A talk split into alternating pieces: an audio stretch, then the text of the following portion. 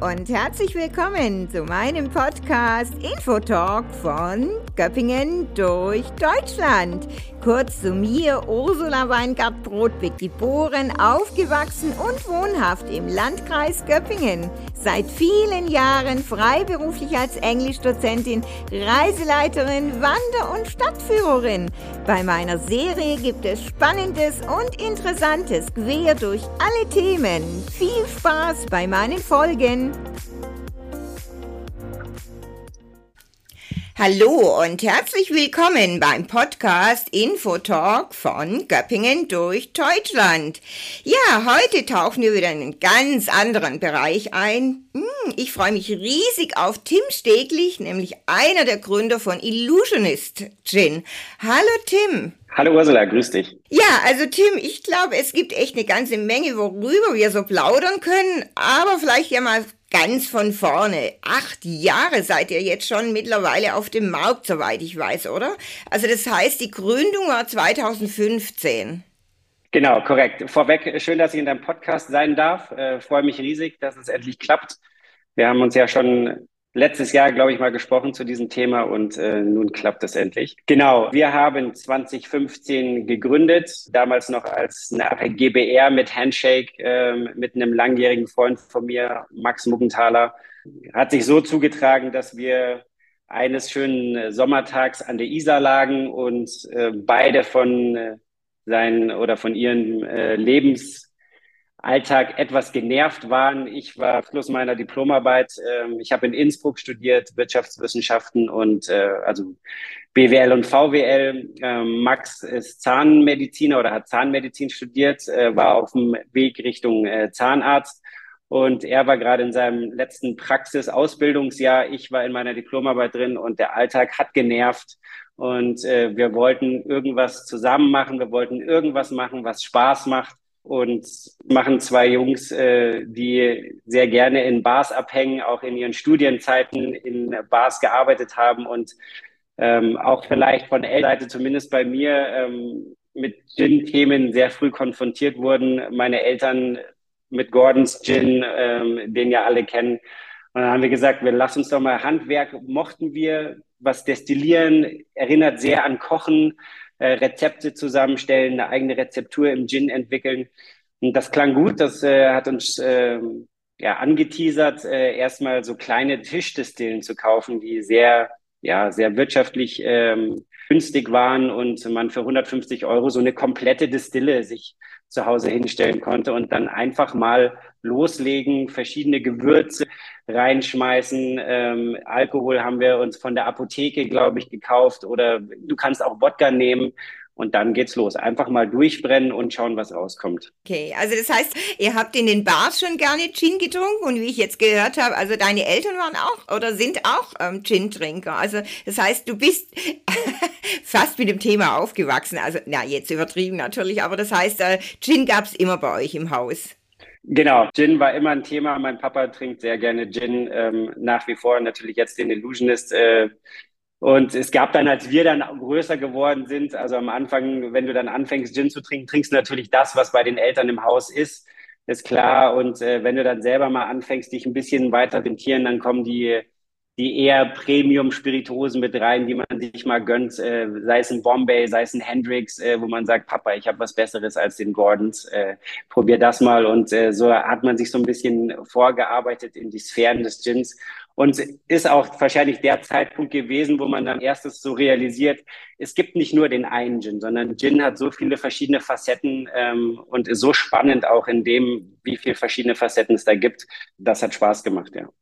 Also das heißt, es war auch wirklich eine komplett gemeinsame Idee, also Max und ähm, du. Also wirklich kann man sagen, nicht jetzt einer, der vielleicht mehr getränkt hat und gesagt hat, ah, komm, jetzt lass uns versuchen und so, sondern ja, echt gemeinsam. Ja, auf der einen Seite ja. Ähm, ich erinnere mich, Max äh, hat am Anfang, weil ihm der Tonic nicht geschmeckt hat, war ihm zu bitter, hat er Gin mit äh, Eistee gemixt, um es ähm, schöner trinken zu können. Ich hatte gegen das Tonic äh, Water nicht so Probleme. Das eine Thema, das Gin uns schon natürlich geschmeckt hat. Wie gesagt, es ist sehr vielfältig. Man kann sehr viele verschiedene Geschmacksrichtungen ähm, kreieren was die anderen Spirituosen nicht so sehr haben. Ein Rum ist ein klassischer brauner Rum, schmeckt nach Vanille, schmeckt nach Karamell, so ein bisschen, bisschen gesetzter, bisschen da ist aber auch die Cocktailrichtung nicht so variabel wie im Gin. Du hast eher so die schwereren Rum-Cocktails. Dann hast du Whisky, nicht mein Thema, auch nicht Max Thema gewesen. Ähm, und du hast Tequila, vielleicht noch diese Agavenrichtung, und du hast noch Wodka. Das sind so jetzt mal die Basisspiritungen. Und der Gin ist der einzige von diesen Themen, die ich gerade aufgezählt habe, der sich sehr schön, sehr schnell produzieren lässt. Ähm, als Hintergrund zum Rum und zum Tequila und zum Whisky. Du brauchst eine Lagerung. Du brauchst eine Lagerung in Fässern und diese Lagerung, die zieht sich schon mal hin über 10, 11, 12 Jahre, bis du mal ein gutes Produkt hast. In äh, Whisky oder in Rum, der drei Jahre gelagert ist, den glaube ich, schaut keiner mit einem Auge an. Also es muss schon irgendwie seine 12, 13 Jahre das haben. Das ne? ist ne? richtig. Beim Gin ist es anders. Beim Gin kannst du heute destillieren und du hast es morgen tatsächlich schon so geschmacks- und trinkfertig, dass es für uns auch dahingehend die Frage beantwortet hat, welche Spirituose machen wir? Ähm, wir machen Gin, weil es sehr schnell und sehr, sehr einfach und auch, wie gesagt, nochmal diese verschiedenen Botanical- oder Gewürzrichtungen erlaubt. Mhm. Ja klar, du, du, hast natürlich viel mehr Möglichkeiten und ja, geht viel schneller. Ja, und die Eltern, ich meine, wenn jetzt ähm, dein Vater, deine Mutter trinkt auch Gin, haben die dann gesagt, oh super, super Idee oder waren die vielleicht doch ein bisschen skeptisch, weil ich meine, Wirtschaftswissenschaften, ja, das ist halt, ja. und dann kommt, äh, kommt der Junge und sagt, oh, ich will jetzt aber Gin destillieren. Äh, haben die dann gesagt, ja super, dann haben wir unsere eigenen Gin-Produktion oder waren die erstmal eher skeptisch? Auf jeden Fall war bestimmt eine gewisse Skepsis mit dabei. Meine Mutter trinkt keinen kein Alkohol, ähm, weil sie sehr schnell auf den Pegel kommt, der, der dann ähm, sehr lustig wird. Bei meinem Papa ist es ein bisschen anders. Trinkt gerne einen Gin, trinkt gerne einen Rum. Und es war aber am Anfang aber auch so, als wir angefangen haben, wie gesagt, wir haben uns diese kleinen Tischdestillen ähm, gekauft, haben auf sehr kleiner Stufe, das war eher so ein bisschen so ein Handwerk, das Spaß gemacht, so ein bisschen kochen, damals hat ja noch keiner gedacht, dass das irgendwie mal mein, meine weiteren Jahre bestimmt und dass ich daraus ein Geschäft oder ein Business aufbaue. So war das ja auch nicht gedacht. Das war, als Max und ich uns da zusammengesetzt haben und uns dieses Thema überlegt haben, war das eher für Family, Friends, für Partys, dass man irgendwie was selbst äh, destilliertes mal in der Hand hat, was ein schönes Geschenk auch ist. Und wir wussten halt deswegen auch vielleicht nochmal zu, zu der Frage, wieso Gin, da kommt dann auch schon diese Blüte mit ins Spiel, die wir kannten, die wir von Reisen kannten, die wir im asiatischen Raum unternommen hatten. Das ist eine thailändische Blüte, die, ähm, wenn du Säure dazu gibst, den pH-Wert senkt und eine Farbveränderung reinkriegt. Ihr kennt es vielleicht oder du kennst es vielleicht vom, vom Blaukraut. Wenn du Blaukraut in Essig einlegst, kriegt er auch so einen ähm, rosa Touch. Das ist ein natürlicher Farbstoff, der in diesen Pflanzen äh, drin ist, der in dieser Blüte eben auch vorhanden war und ähm, macht halt in der klaren Spirituose am meisten Sinn. Wir haben die Blüte reingetan in den Gin. Ähm, sie war sehr farbintensiv, hat diese blaue Farbe abgegeben. Wir haben die Blüte wieder rausgenommen und es war faszinierend, dass dann ein Gin mit einer blauen Farbe da war, der eben mit Tonic Water die Farbe verändert hat. Das wussten wir. Wir hatten es versucht auszuprobieren und den richtigen pH-Wert zu treffen, den du brauchst. Und wir haben es Gott sei Dank geschafft. Und so ging das Ganze aber erst auf ganz kleiner Flamme los. Also ich denke mal, die Begeisterung nochmal, um auf meine Eltern zu kommen, die war schon da, weil sie gesagt haben, okay, der, der Junge macht jetzt erstmal seine Diplomarbeit fertig nebenbei nebenbei macht er was mit seinem Freund, äh, was ihn so ein bisschen ablenkt mal, äh, ein bisschen wegholt vom Schreibtisch.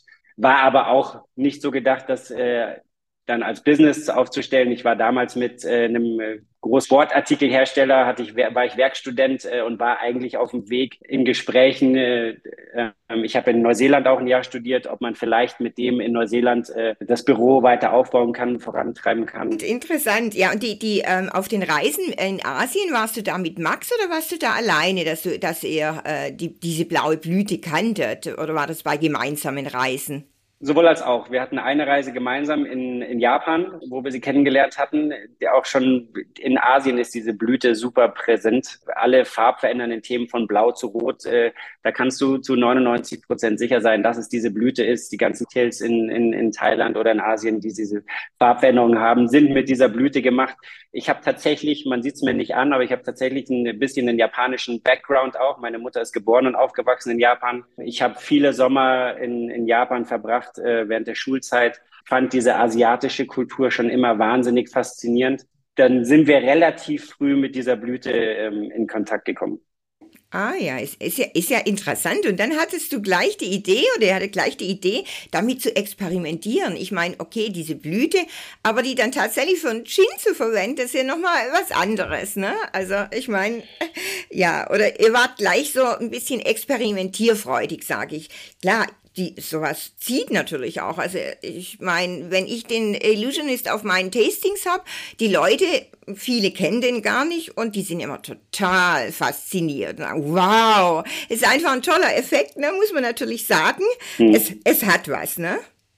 Absolut. Ähm, war auch dann wahrscheinlich der Grund, äh, als wir dann angefangen haben, die ersten Flaschen zu produzieren, wir kannten ein, zwei Barkeeper, Bartender in München äh, persönlich, den haben wir es dann gezeigt und haben gesagt, äh, haben wir gemacht, äh, probiert mal. Die haben uns auch so ein bisschen in dem Entwicklungsprozess von den Zutaten äh, begleitet, haben gesagt, okay, verstehen wir, was ihr da macht probiert doch mal so ein bisschen in die Richtung zu gehen. Sehr viel Vorstellungen oder wir hatten schon eine gewisse Vorstellung, wo es hingeht selber, aber die waren auf jeden Fall auch teilweise mit beteiligt, äh, diese Barkeeper. Die kannten das Thema nicht. Ne? Also du hast da den blauen Gin präsentiert, der die Farbe verändert und äh, also wow, äh, was ist das für Zeug? Dann haben wir wieder auch, sind wir in andere Bars reingegangen, einfach als Kaltakquise, wenn du so willst, mit der Flasche. Genau, hier ist sie äh, in der Hand ähm, in die Bars rein, haben gesagt, können, können wir euch einen neuen Gin vorstellen? Und die Barkeeper haben so gesagt, bitte nicht. Äh, schau meine Bar an, es ist äh, alles voller Gin. Ich brauche jetzt nicht den nächsten Gin. Und ich habe gesagt, warte doch mal, ich möchte dir was zeigen. Hier, blauer Gin. Oh, blau, wieso denn blau? Und dann ist noch nicht vorbei. Wir schütten einen Tonic dazu. Oh, rosa. Und das alles in Bio-Qualität. Fanden wir spannend, haben dann gesagt, das probieren wir aus. Äh, und so ging das ganz langsam äh, in München in den Bars los. Hm, ist ja was Besonderes, kennt man so ja. ja, nicht. Und als ihr dann angefangen habt, eben 2015, ähm, wie war das? Da wart ihr dann äh, komplett zu zweit, also das heißt Max und du, oder habt ihr euch gleich irgendwie noch Verstärkung geholt, noch jemand mit ins Boot, oder wart ihr erstmal zu zweit? Genau, wir waren erstmal zu zweit, haben unter der Woche ich meine Diplomarbeit, der Max äh, in einer Praxis äh, sein, seine Ausbildung fertig gemacht, haben am Wochenende, wir hatten die erste Distille, weil wir nicht sehr viel in was stecken wollten, wo wir nicht wussten, was da, das danach rauskommt.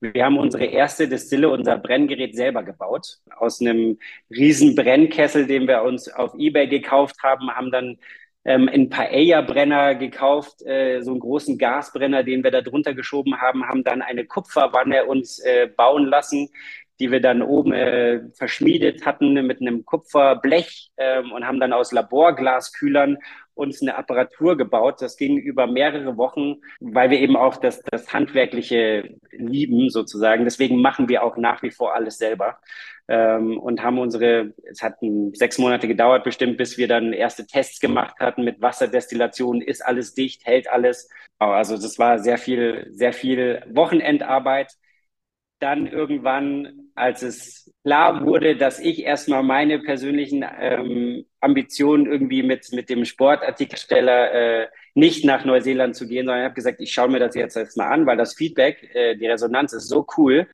dass da vielleicht tatsächlich was werden könnte. Max hat gesagt, okay, ähm, deine Entscheidung, ich kann nicht, ich habe gerade eine Finanzierung geholt für eine Praxis, die ich in München ähm, aufmachen werde und dann stand ich da. Ich hatte Gott sei Dank jetzt noch nichts. Äh, ich war nicht mitten im Job, den ich jetzt habe kündigen müssen oder irgendwas. Für mich war das eine leichte Entscheidung. Habe dann am Anfang selber erstmal so ein bisschen die, die Akquise und die, die Buchhaltung und alles, was man halt so im Startup machen muss, alleine geschmissen. Ähm, und habe dann im Frühjahr 2017 ersten Mitarbeiter, das ist mein Cousin, ähm, der auch in München ein Praktikum gemacht hat und der wurde nicht weiter verfolgt oder hat das nicht weiter verfolgt. Da habe ich gesagt, ich brauche jemanden fürs Marketing. Wir müssen Fotos produzieren, wir brauchen Content, wir brauchen soziale Medien.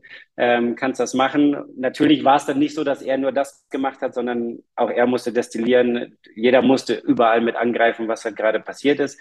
Dann habe ich mir meinen nächsten Kollegen, der jetzt äh, meinen Vertrieb macht, Dem habe ich in Innsbruck studiert, äh, der Tom, der, den habe ich mir dazu geholt, da waren wir zu dritt und so ist dieses Thema langsam. Es war am Anfang und ist auch sehr wichtig gewesen für uns als, als, als Motivation oder wie du dich entwickelst als Firma. Hol dir Leute rein, die müssen nicht qualifiziert sein für den Job, sondern du musst mit denen gut zusammenarbeiten können, du musst Spaß haben und dann wächst von alleine schon ähm, was Gutes raus meistens. Ich denke, auch bei so einer Geschichte ist es das A und O, weil ja, ähm, und jeder muss die Freude haben. Ich meine, okay, wenn, wenn glaube ich, einer kein Interesse hätte an Gin, dann hätte sich wahrscheinlich auch schnell erledigt, wenn er sagt, oh ja, nee, äh, interessiert mich gar nicht. Aber einfach auch, ja, es ist ja natürlich hochspannend, ne, das zu machen und dann zu sehen, okay, ähm, das Fertigprodukt Produkt, wie, wie kommt es jetzt raus und, und wie kommt es an in den Bars. Ich denke, es ist natürlich eine tolle Sache. Das heißt aber, der Max ist jetzt gar nicht mehr mit dabei, oder? Doch, Max ist jetzt wieder dabei. Er hat dann drei Jahre oder vier Jahre bis 2021, Anfang 2021 hat er seine Praxis gehabt in München ähm, und hat gesehen, dass wir waren dann, glaube ich, schon sechs Mitarbeiter hatten wir plus die Werkstudien, die wir haben, um die unsere Produktion machen, auch nach wie vor hat, glaube ich, gesehen, wie viel Spaß wir hier haben äh, und was es für ein schönes Miteinander ist. Ähm, und hat er gesagt, so, ähm, ich will zurück. Äh, das, was ihr macht, äh, schaut, gefällt mir mehr als das, was ich mache. Ähm, und ist seit 2021 wieder bei uns und ist hauptverantwortlich für ja, neue Produkte, Produktentwicklung ähm, und maßgebend auch äh, entscheidend gewesen für den Rum, den wir vor circa acht Monaten äh, Mitte letzten Jahres rausgebracht haben. Mhm. Ja, genau. Also nochmal zum, zum Gin, also Illusionist Dry Gin, du hast ja gerade auch schon erwähnt, ähm, alles biologisch. Ähm, ja, ich, ist natürlich heute auch ein ganz wichtiges Thema, klar. Ihr habt ja, so wie ich weiß, 16 äh, Botanicals dabei und ich denke, die habt ihr auch alle ganz sorgfältig ausgewählt. Aber das geht ja auch nicht so von heute auf morgen. Also wie stellt man sich das vor? Ähm, ihr testet da, überlegt, mit welcher Qualität ihr dann zufrieden seid. Ähm, wie funktioniert das? Und, und ähm, klar, und wo bezieht ihr die alle? Sind, äh, sind die alle so, ja, innerhalb Europa, deutschlandweit? Und wie gesagt, man muss die ja auch testen, ne? Absolut. Ähm, es ist wie es ist wie Kochen, hatte ich vorhin schon kurz angeschnitten. Ähm, wenn du ein Gespür für Geschmäcker und für Gewürze hast, wie die harmonieren, dann ist dir schon mal sehr viel geholfen. Ähm, und du musst dir letztendlich eine eigene Rezeptur entwickeln, die ja ähnlich wie es Kochen ist. Es ist so, wir haben es natürlich auch autodidaktisch dann über Podcasts, über YouTube-Videos, äh, wie stellt man Gin her, was sind die gebräuchlichen Gewürze oder Botanicals, die man auch benutzt. Klar, Wacholder muss vorhanden sein, sonst bist du kein Gin. Meistens bei 95 Prozent aller Gins sind irgendwelche Zitrusthemen mit drin, sei es Orange, Zitrone. Und wir hatten so einen Grundstock an, an Botanicals, die eigentlich fast jeder Gin hat und haben dann versucht, da noch die verschiedenen Aromen mit draufzusetzen, sodass du was Stimmiges hast. Wir hatten es tatsächlich ein bisschen leichter als viele Produkte, die zeitgleich mit uns rauskamen oder auch danach noch rauskamen. Du musst ja als Produkt, das sich auf dem Markt etablieren will, du brauchst immer was Besonderes. Ne? Und das Besondere ist entweder du hast eine Geschmacksrezeptur, die unfassbar ist, ähm, du hast eine Story, eine Marketing-Story, die unfassbar ist, Du hast äh, vielleicht Herkunftsthemen, dass du, weiß ich nicht, ein, ein, ein Gin aus den exotischen Bereichen ist, äh, dass du letztendlich ein, Herkunftsmarketing machst ähm, oder die letzte Stufe ist wahrscheinlich das unattraktivste. Du hast so viel Geld, dass du den Markt einfach überschwemmst mit deinem Produkt.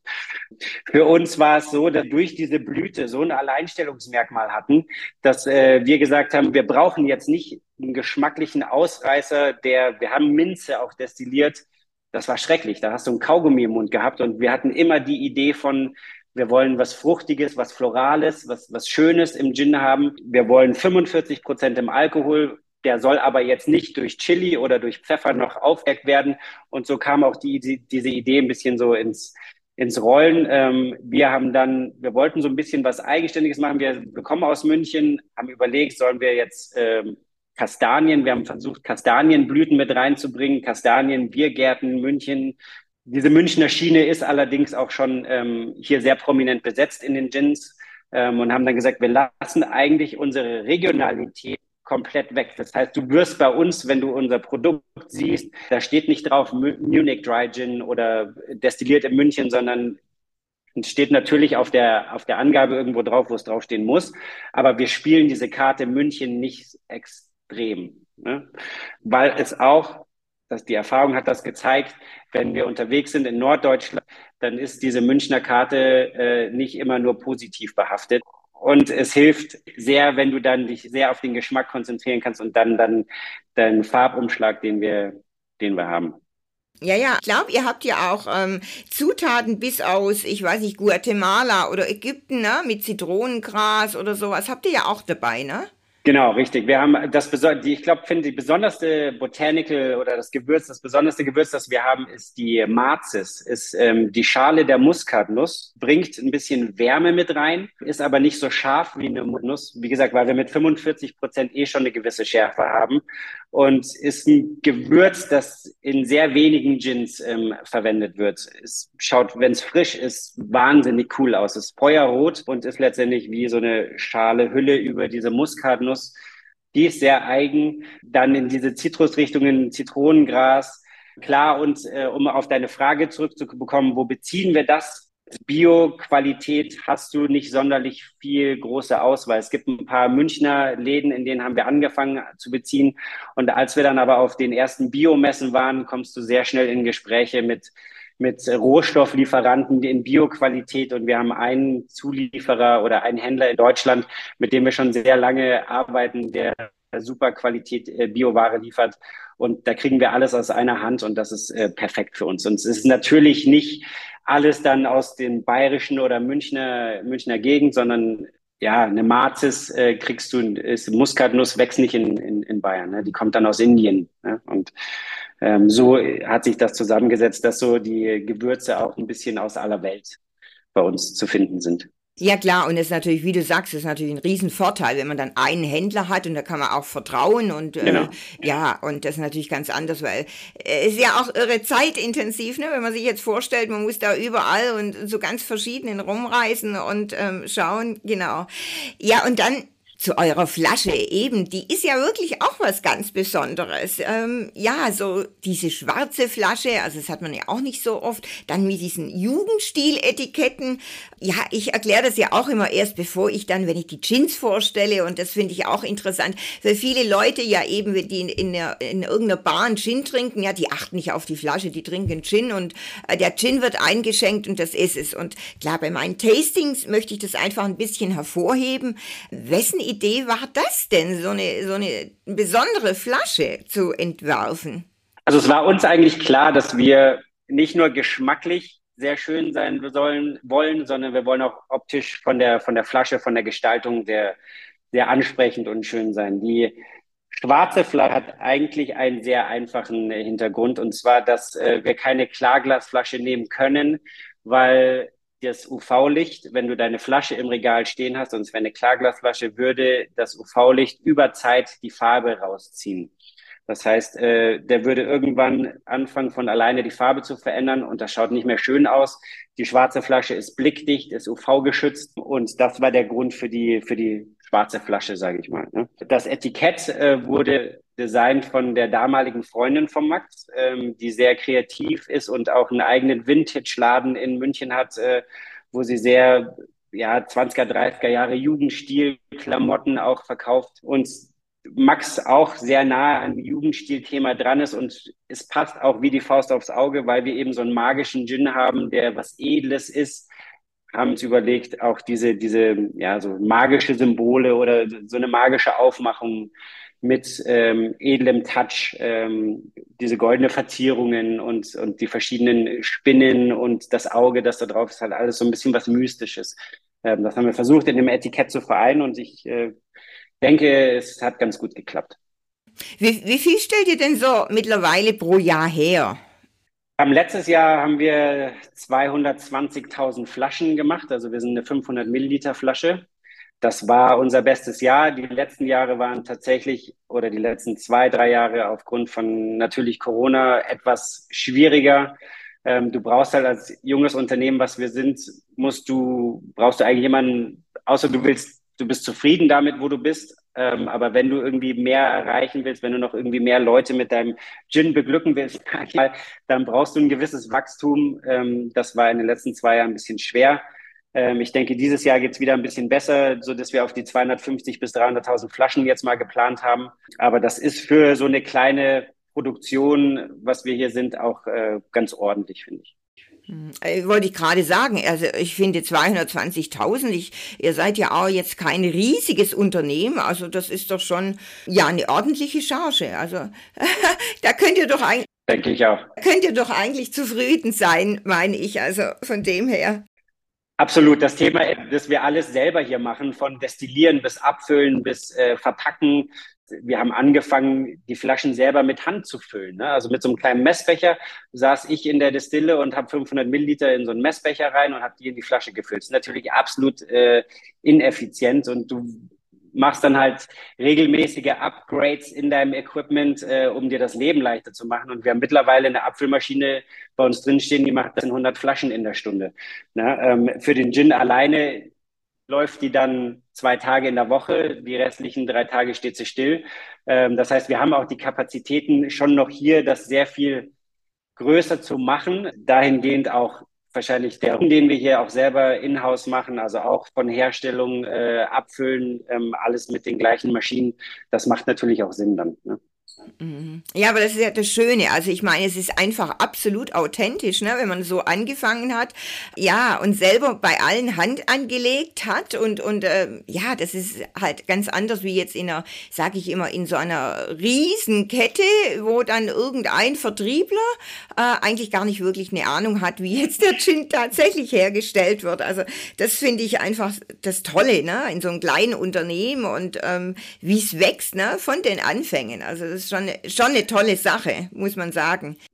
Ist uns auch sehr wichtig gewesen, weil wir viel mit Leuten auch sprechen. Wir kennen viele andere Hersteller von Gins. Und wenn du mit denen in Kontakt gehst, du hast ja auch Gin, ähm, vielleicht den du gar nicht selber herstellst, sondern nur als Marketing-Idee hast. Ähm, du hast Geld zur Verfügung äh, und sagst, ich hätte gern meinen eigenen Gin, der danach schmeckt. Die gehen dann zu Brennereien her, zu etablierten Distillen und lassen sich ihren Gin selber brennen ich finde halt, das Handwerk vom Gin destillieren macht unglaublich Spaß, deswegen machen wir es auch selber.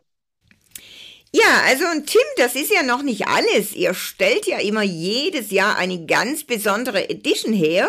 Hm, letztes Jahr habt ihr die Düfte Norwegens in eure Flasche eingefangen. Äh, ich glaube, das war so Mitte November habt ihr die gelauncht, weil leider, ich wollte die so gerne vorstellen auf meinem Tasting und da war das etwas zu knapp, ja. Wie viel Sondereditions gibt's denn schon bei euch? Also wann habt ihr diese Idee gehabt, dass ihr jedes Jahr noch irgendwas Besonderes macht? Also vorab kann ich dich schon mal beruhigen, hoffe ich, äh, weil die nächste kommt auf jeden Fall bald. Ähm, und dann wirst du sie hoffentlich für dein nächstes ja, Tasting zur Verfügung haben. Ähm, die Idee hinter dieser Distillers Edition Serie ist gekommen, weil wir eben durch diesen Illusionist Gin nur eine Rezeptur haben, die du ja natürlich nicht verändern willst. Du willst ja eine gleichbleibende Qualität schaffen. Aber weil wir so viel Spaß am Destillieren und am Handwerk haben und letztendlich auch noch so viel andere Geschmäcker im Kopf haben, war immer mal die, die Überlegung, einen zweiten Gin rauszubringen, ähm, der eben auch eine ganz andere Seite hat.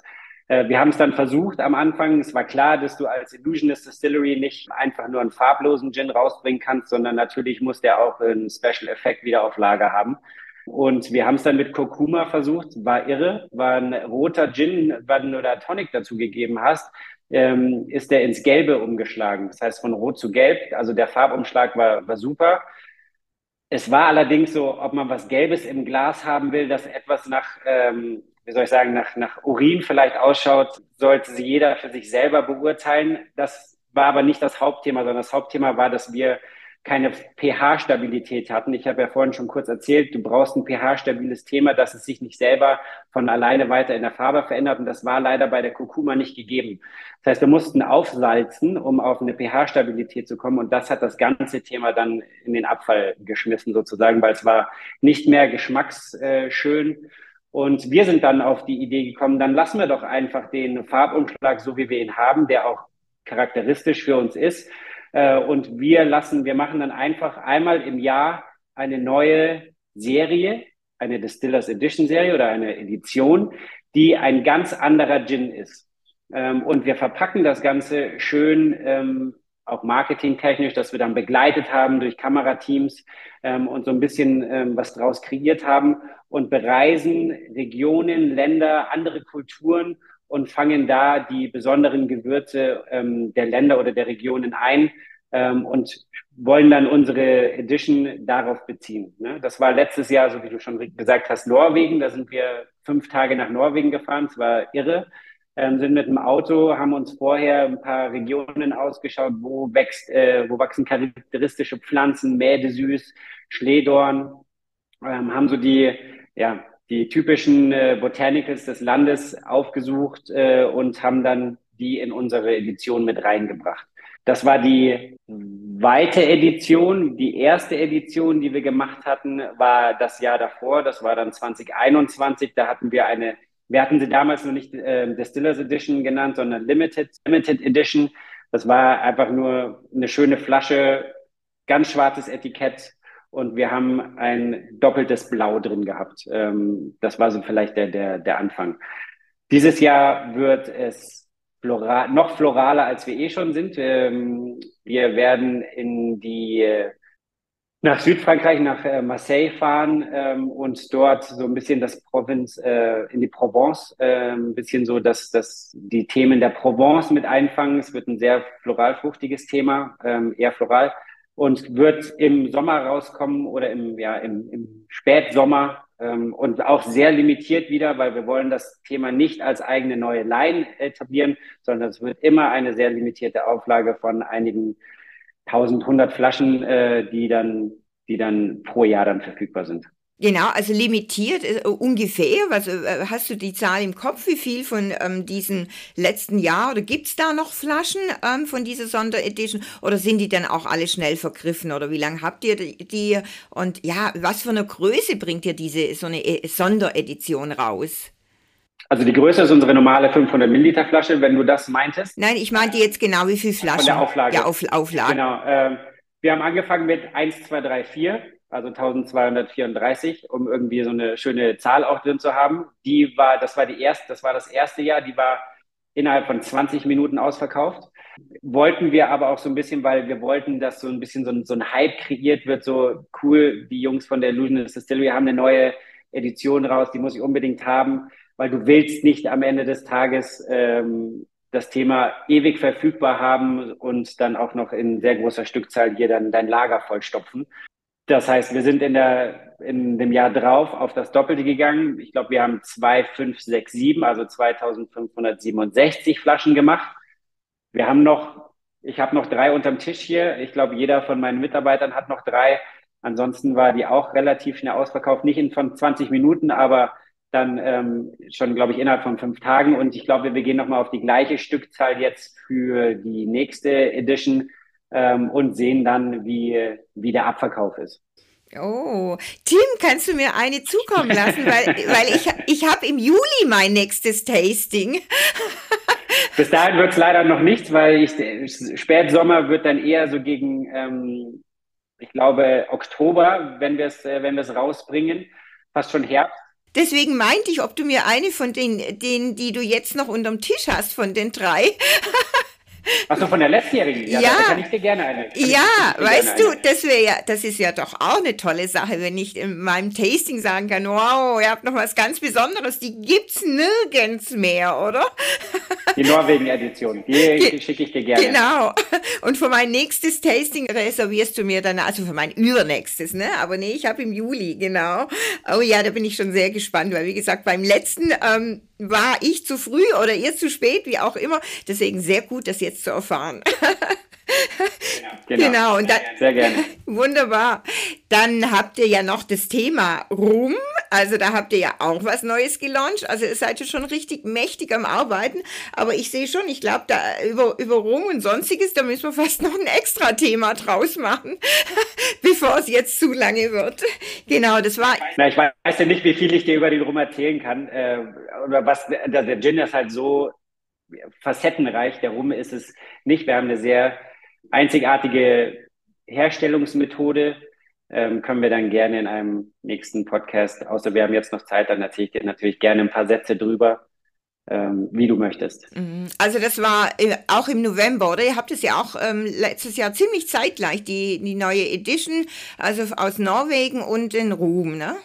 Genau, es gibt äh, einmal im Jahr die größte Messe, die wir haben, ist in Berlin, die ist immer im Oktober ähm, und die nehmen viele Hersteller und auch in dem Fall als Launch-Datum ähm, für neue Produkte. Und wir haben das gelauncht eben zu dieser Messe, das war, die war im Oktober. Seitdem haben wir den Rum im Portfolio. Und wie viel, was, äh, was für eine Charge oder wie, wie viele Flaschen habt ihr da rausgebracht? Weil ich meine, das ist ja jetzt was ganz Neues für euch. Also vom Rum läuft so, dass wir den Rum als weißen Rum aus Paraguay beziehen. Das heißt, ähm, wir stellen den Alkohol nicht selber her, sondern den beziehen wir. Es ist ein weißer, weißes Destillat, wenn du so willst, äh, aus Zuckerrohr. Den beziehen wir aus Paraguay, ist ein Bio-Rum, äh, was uns auch sehr wichtig war. Ähm, Gibt es sehr, sehr selten Bio-Rums, vor allem die, die auch noch dann gut schmecken. Ähm, und wir haben ein Verfahren entwickelt. Äh, wir haben einen Ultraschallreaktor gebaut, wenn du so willst. Ähm, und dort, durch diesen fließt der Rum fünf Tage lang durch. Und in dem Ultraschallreaktor sind Holzchips drin. Die sind getoastet, also getoastete amerikanische Eiche, französische Eiche und wir haben ein Sherryfass, das geschnipselt ist, mit in diesem Ultraschall. Und dann läuft dieser weiße Rum fünf Tage lang durch diesen Ultraschall und nimmt dann durch Vibration, Sauerstoff und Wärme die Holznoten oder die getoasteten Holznoten, zieht er sich raus, extrahiert er und du hast somit nach fünf Tagen einen Rum, der sich wie ein zwölf bis dreizehn Jahre alter Rum trinkt.